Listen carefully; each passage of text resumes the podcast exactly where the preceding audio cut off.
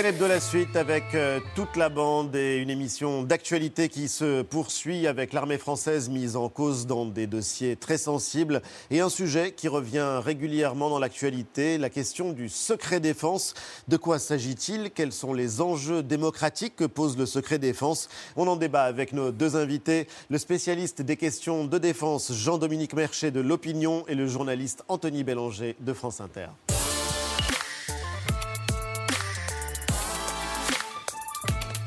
Bonsoir messieurs et bienvenue Jean-Dominique Merchet, le meilleur spécialiste des questions de défense dans la presse française et même Jean-Michel acquiesce. C'est un signe de reconnaissance de votre travail. Vous avez un blog euh, Secret Défense. Il est indiqué que rien de ce qui est kaki, bleu marine ou bleu ciel ne vous est étranger. Et euh, Anthony Bélanger, camarade de France Inter, spécialiste des questions euh, internationales. C'est une question euh, d'actualité, Jean-Dominique Merchet, avec tout ce qui entoure cette polémique autour d'une frappe française au Mali et de civils maliens qui auraient été tués. Mais on va en parler. Petit travail de définition d'abord. Secret défense, qu'est-ce que ça désigne?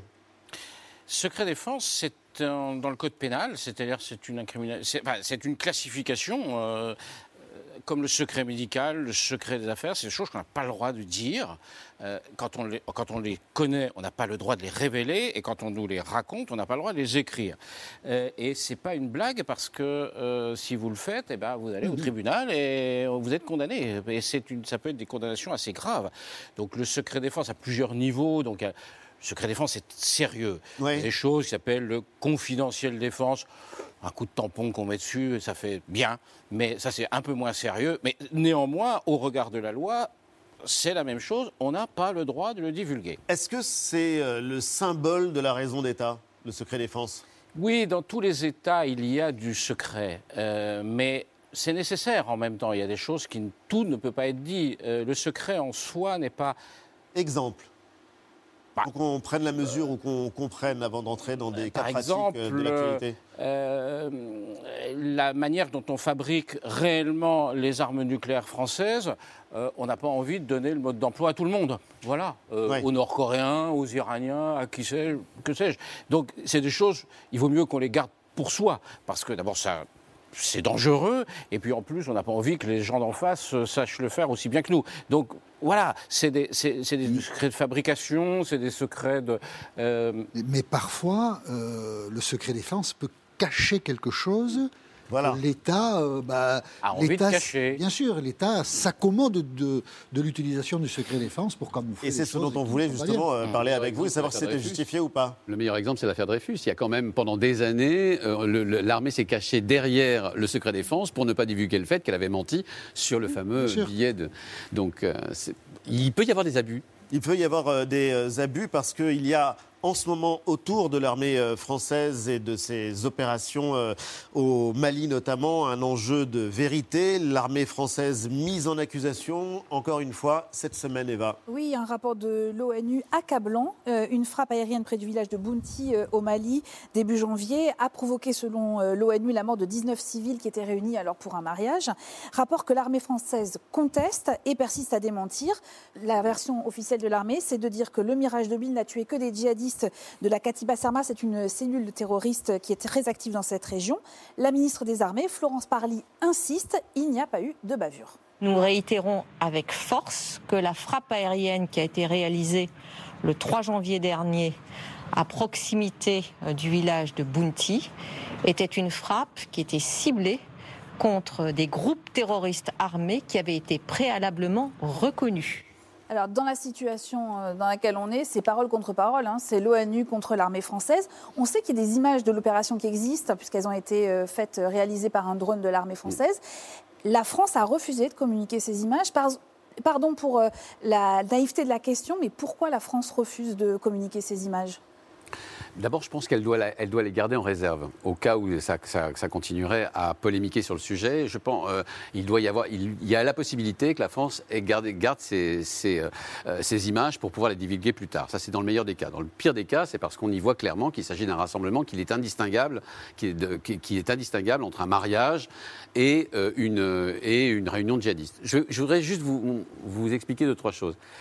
Euh, en Afghanistan, quand l'armée américaine a décidé qu'il était plus efficace d'avoir la maîtrise du ciel et éventuellement d'ajouter des forces spéciales pour pouvoir euh, euh, continuer sa guerre, on a commencé à avoir des images et des accusations justement de bombardements de, civils et de bombardements de mariages en particulier. Parce qu'il n'y a rien qui ressemble plus à un rassemblement de djihadistes, de gens armés, que, de, que, que des mariages rassemblés, en plus un petit peu là en l'occurrence à l'extérieur du village en question.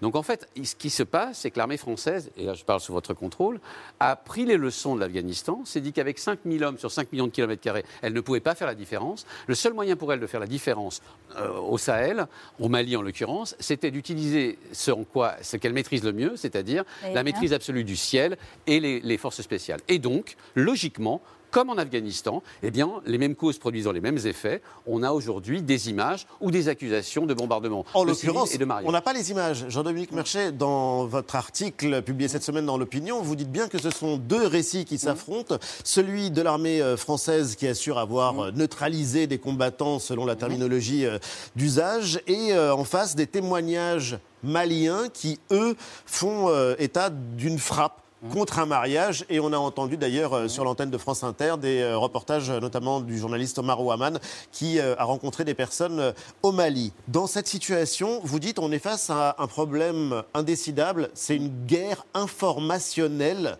Explication et pourquoi la ministre des Armées refuse-t-elle de rendre publiques des vidéos qui si elle a raison, hmm. disculperait l'armée française Alors la guerre informationnelle, c'est un mot de militaire, c'est de dire, euh, euh c'est de dire, il y a une bataille pour conquérir les opinions. Voilà les opinions françaises et les opinions au Mali et dans le reste de l'Afrique. Euh, pourquoi les images ne sont pas diffusées? Mais peut-être parce qu'en fait, les images ne diraient pas grand-chose. Alors, moi, je pense qu'il faut les diffuser, mais ça, c'est mon avis, c'est pas celui de la ministre. Oui. Mais euh, euh, vous pensez qu'il faut les diffuser pour Oui, bien évidemment, mais de toute façon, tôt ou tard, elles seront diffusées. Comme, on voit, écoutez, il y a eu cette semaine le rapport sur le Rwanda. On voit bien que des choses, des secrets défense, il y a, finissent par être divulgués quand ça devient des sujet trop chaud. Non, surtout, le, fond du problème, c'est qu'on a deux versions. Ma thèse, avec toutes les prudences d'usage, c'est que ces deux versions ne sont pas incompatibles. Eh c'est que peut-être qu'elles sont toutes les deux vraies en même temps. C'est-à-dire que euh, des civils peuvent être des djihadistes et des djihadistes peuvent être des civils. Qu'est-ce que c'est qu'un un, civil au Mali, dans cette région? C'est simplement un combattant djihadiste qui descend de sa moto, qui pose sa kalachnikov et qui va festoyer avec ses copains pour le mariage de son cousin. Exactement. Euh, et là, tout d'un coup, le djihadiste devient un, civil. Et ça change, le problème c'est que ça change la nature de la guerre. Parce que jusqu'à présent, on fait une guerre contre des réseaux terroristes, des groupes terroristes. Alors dans l'imaginaire français, c'est la guerre comme ici, contre les groupes terroristes qu'on a. Si c'est pas ça au Mali, c'est on combat autre chose et on combat une insurrection. Donc on combat des gens. Et des gens qui sont comme disait Mao, comme des poissons dans l'eau au milieu de la population. Et, ça, c'est compliqué à assumer politiquement parce qu'on n'a aucun moyen de gagner cette guerre. C'est parce que, oui, une guerre contre le terrorisme ou une guerre contre le terrorisme. C'est tout le problème. C'est-à-dire que sur place, quand vous interviewez ou quand vous parlez à des Maliens, personne ne croit à la version française. Qu'elle soit vraie ou pas vraie, ce n'est même plus le problème. Personne ne croit plus la France lorsqu'elle dit mais parce que pour eux, ça fait sept ans que la France est sur place, qu'il ne s'agit plus d'une guerre de coups où on allait repousser les, les djihadistes euh, qui descendaient sur Bamako, il s'agit d'une guerre d'occupation.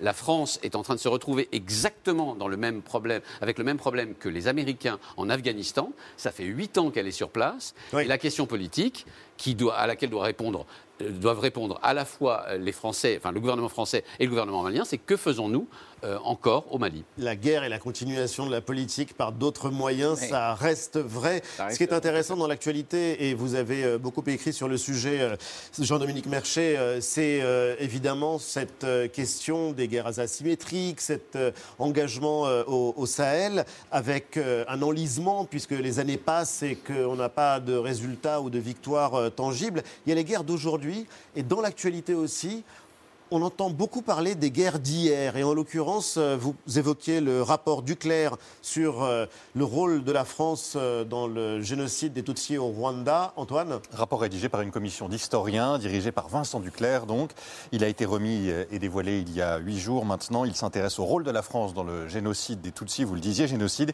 qui a commencé il y a 27 ans, en avril 1994. 6 avril, l'avion du président Abiyarimana est abattu. Pour certains par des rebelles du FPR, pour d'autres par les durs du régime qui craignaient qu'il se range à l'alternance politique. Une deuxième thèse probable au vu de la rapidité de la riposte de ces extrémistes Hutus qui disent vouloir venger leur président. 40 minutes à peine après l'attentat, le massacre commence, trop systématique pour ne pas avoir été programmé, dira un rapport de l'ONU. Premier visé, la minorité Tutsi, mais aussi les Hutus modérés les Occidentaux sont évacués à la hâte. Voilà, le massacre est, terrible. 500 000 morts en deux semaines seulement. Au total, un peu plus de 800 000 Tutsis ont été tués par les extrémistes Hutus. Génocide euh, dans lequel la France a, joué un rôle trouble et controversé. Il y a eu des dysfonctionnements politiques jusqu'au plus haut niveau de l'État et aussi une faillite militaire française. C'est ce que dit euh, le rapport du Clerc. Jean-Dominique Mercier, en quoi ce rapport est-il, là encore, très important et très compromettant aussi pour l'armée française? D'abord, c'est un rapport qui, est très bon, je pense. C'est un rapport qui met les choses euh, à jour. En même temps, il y avait déjà eu un rapport en 1998 réalisé par une mission d'information parlementaire dont le, principal rédacteur, l'un des principaux rédacteurs était Bernard Cazeneuve, l'ancien Premier ministre, qui avait déjà mis énormément de, documents, de choses, Mais ses conclusions, alors, étaient politiquement beaucoup plus modérées. Là, le rapport en termes factuels, on ne peut pas dire qu'il apporte des nouveautés considérables. Sauf que ses conclusions sont beaucoup plus accusatrices que ce qu'on n'avait jamais dû jusqu'à présent. Il dit, en gros, il y a eu des responsabilités accablantes, notamment du pouvoir politique, notamment de François Mitterrand. Mais il dit autre chose d'essentiel. On ne peut pas accuser la France de complicité de génocide. Ça voudrait dire que la France, délibérément, a participé à un génocide. La réalité, c'est que mon sentiment, c'est que la plupart des, des dirigeants français de l'époque et des militaires sur le terrain n'ont absolument pas mesuré ce qui se passait. Pour être clair, ils n'ont rien compris à la situation du Rwanda. Elle leur a pété au nez. Et 30 ans après, on est encore en train de se poser des questions sur pourquoi ça s'est passé comme ça. Donc pour euh, vous, ce n'est pas un problème de secret de défense véritablement. On a déclassifié des documents qui n'étaient pas accessibles jusqu'à présent. Parce que ce qui est intéressant, c'est de voir qu'il y a donc la responsabilité euh, de la France dans le mhm. génocide rwandais, mais il y a eu aussi le rapport Stora remis au président de la République et qui demande qu'on lève le secret défense euh, sur euh, des essais nucléaires dans le désert algérien, sur des opérations euh, militaires. C'est intéressant de voir comment un pays se retourne vers son passé à travers cette question du secret défense. Oui, bien sûr.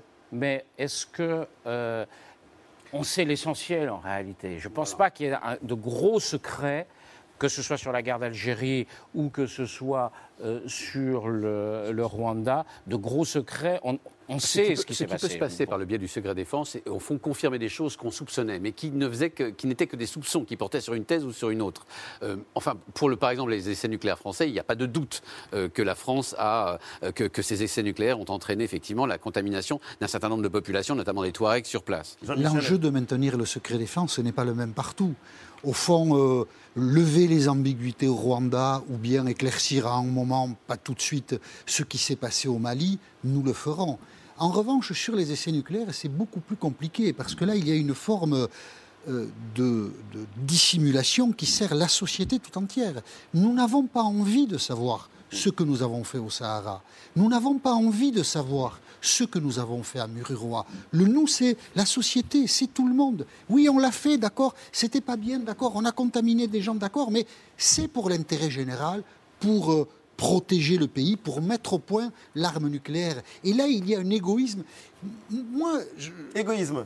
Oui, même plus que ça en fait. Il y a l'expression, je trouve que cette expression est formidable, elle est très polémique, mais il y a là la caractérisation de ce qu'est le privilège blanc. On a été faire des essais nucléaires pas au Larzac, pas en Auvergne, au Sahara et à Mururoa. Pas dans le pour protéger par exemple, pour les Américains. Pour protéger l'Hexagone. Mais oui, mais voilà. Ça, c'est un privilège. Vous. Que nous avons euh, mis en euh, œuvre. Et le secret défense le protège. C'est on, on, est allé faire les essais nucléaires en Polynésie, au bout du monde, alors sur un îlot très isolé. Bon, il y a eu. Mais à, un moment, la question s'est posée de les faire en Corse, par exemple, quand on a fermé l'Algérie.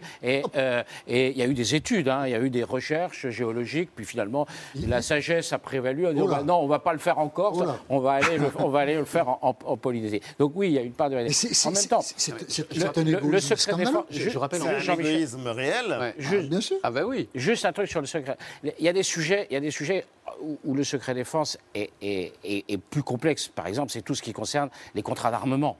Euh, et là, on voit bien, il y a eu énormément de, procès liés à des affaires de corruption. Oui. On, en a vu récemment avec euh, euh, François Léotard, Balladur, ainsi de suite. On voit bien que le secret défense peut servir à des choses qui sont pas d'une c'est pas la défense de la sécurité nationale. Ce sont des intérêts financiers extrêmement concrets. Est-ce que d'autres pays font des examens de conscience Non, non, que tous les pays aient un secret défense, c'est sûr.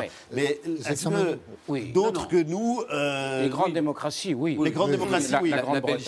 La, Belgique vient de faire un, rapport absolument euh, merveilleux d'ailleurs sur sa, sur sa période de colonisation du Congo et qui a, qui a abouti à une vraie remise en cause de la, de, de, de sa, euh, de, à la fois de son attitude et de son attitude vis-à-vis de sa propre de ses propres postes coloniaux euh, en, Belgique. Ils ont remis, notamment, euh, mais l'Angleterre aussi a fait la même chose, ces fameux bronzes du Bénin qu'ils avaient été, qui avaient été euh, volés, enfin pillés en Afrique. Ils, les ont, ils ont fini par les remettre. Je parle là des Britanniques et même des Allemands qui ont remis ces, ces, bronzes du Bénin au Nigeria et au Bénin lui-même.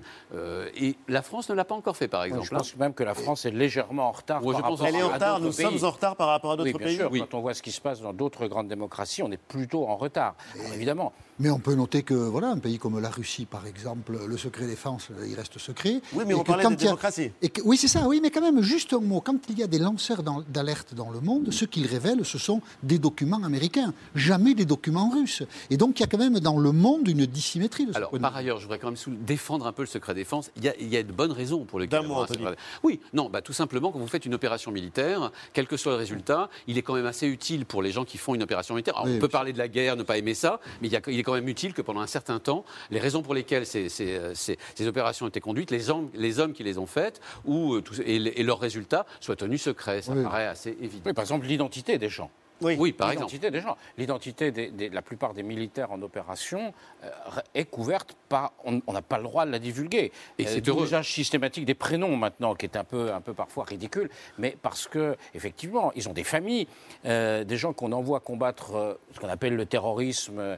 et notamment les forces spéciales les forces spéciales ou même les autres. Euh, un pilote euh, qui va bombarder euh, en, Syrie ou en Irak, si on donne son nom, il a des familles. il suffit de regarder autour de la base aérienne où il habite, chercher le nom de la famille, on va les trouver. Donc il faut évidemment, il y, a des aspects de protection des gens qui, qui, sont tout à fait indispensables. Et si on peut rajouter un mot, l'armée n'intervient pas, française, hein, n'intervient pas aujourd'hui comme elle intervenait hier. C'est vrai pendant la guerre d'Algérie, la fin justifiait les moyens.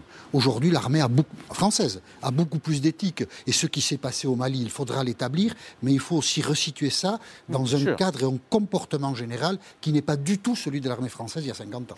En tout cas, le débat est absolument euh, passionnant et on aurait envie euh, de le prolonger. On voulait juste vous euh, montrer une image à, tous les deux. C'est une image qui était particulièrement marquante ces derniers jours. Cette semaine, oui. Un gigantesque porte-conteneur en plein milieu du ah, canal bah de Suez, hein, voilà, en Égypte. 400 euh, mètres de long, 200 000 euh, tonnes qui se sont euh, enlisées dans le sable. D'ailleurs, probablement, enfin, peut-être à cause d'une tempête de sable, les investigations sont en cours. En tout cas, ces images sont effectivement impressionnantes. Euh, les conséquences économiques euh, vont l'être tout autant, puisqu'à lui seul, ce, navire euh, a complètement immobilisé le trafic international. Il faut savoir que dans le canal de Suez, vous avez 10% du commerce mm. mondial qui circule chaque année. Imaginez les, conséquences. Il y a eu des centaines de, de navires qui se sont retrouvés coincés, immobilisés avec déroutés pour ou déroutés faire le tour par le cap de Bonne-Espérance. En effet, avec des cargaisons quand même. de pouvoir traverser le canal. Avec des cargaisons en arrêt, du thé, des meubles Ikea. On a même eu des, moutons, des moutons, plusieurs centaines de milliers de moutons. Juste peut-être une question quand même. Qu'est-ce que ça dit de la mondialisation finalement? Bah, D'abord, ce qui est fascinant, c'est que c'est un, c'est le monde ancien qui s'invite dans le monde nouveau. Dans le monde ancien, moi, quand j'étais gamin, on me disait la sardine a bouché le bord de Marseille. Ça faisait rigoler tous les Marseillais parce que la sardine était un bateau évidemment et c'était pas ce petit poisson. Donc c'était une histoire qui date de du début du siècle dernier. Et là, j'ai eu l'impression que la sardine avait bouché le canal de Suez. Maintenant, ce que ça dit, c'est qu'on est effectivement le monde nouveau est un monde, le monde nouveau est un monde à flux tendu, est un monde qui, et qui a comme supprimé des problèmes aussi bêtes que des navires qui pouvaient s'échouer. Parce que là, celui-là encore, il s'est mis au milieu. Mais imaginez s'il avait, s'il avait commencé à couler. C'est-à-dire qu'en fait, on s'est rendu compte que le moindre, la moindre euh, grain de sable, c'est le cas de le dire. Exactement. Pour le coup, c'est le cas de le dire. Pouvait, euh, pouvait oblitérer le monde nouveau. Merci messieurs, merci pour votre éclairage. Jean-Dominique Merchet, on vous lit dans le quotidien L'Opinion et sur votre blog Secret Défense. Anthony Bélanger tous les matins à l'antenne de France Inter. Merci à tous. Ce soir, je vous signale qu'Anne-Elisabeth Lemoine présentera le grand échiquier sur France 2. Rendez-vous avec elle dès 21h. Merci de nous avoir suivis. Rendez-vous la semaine prochaine.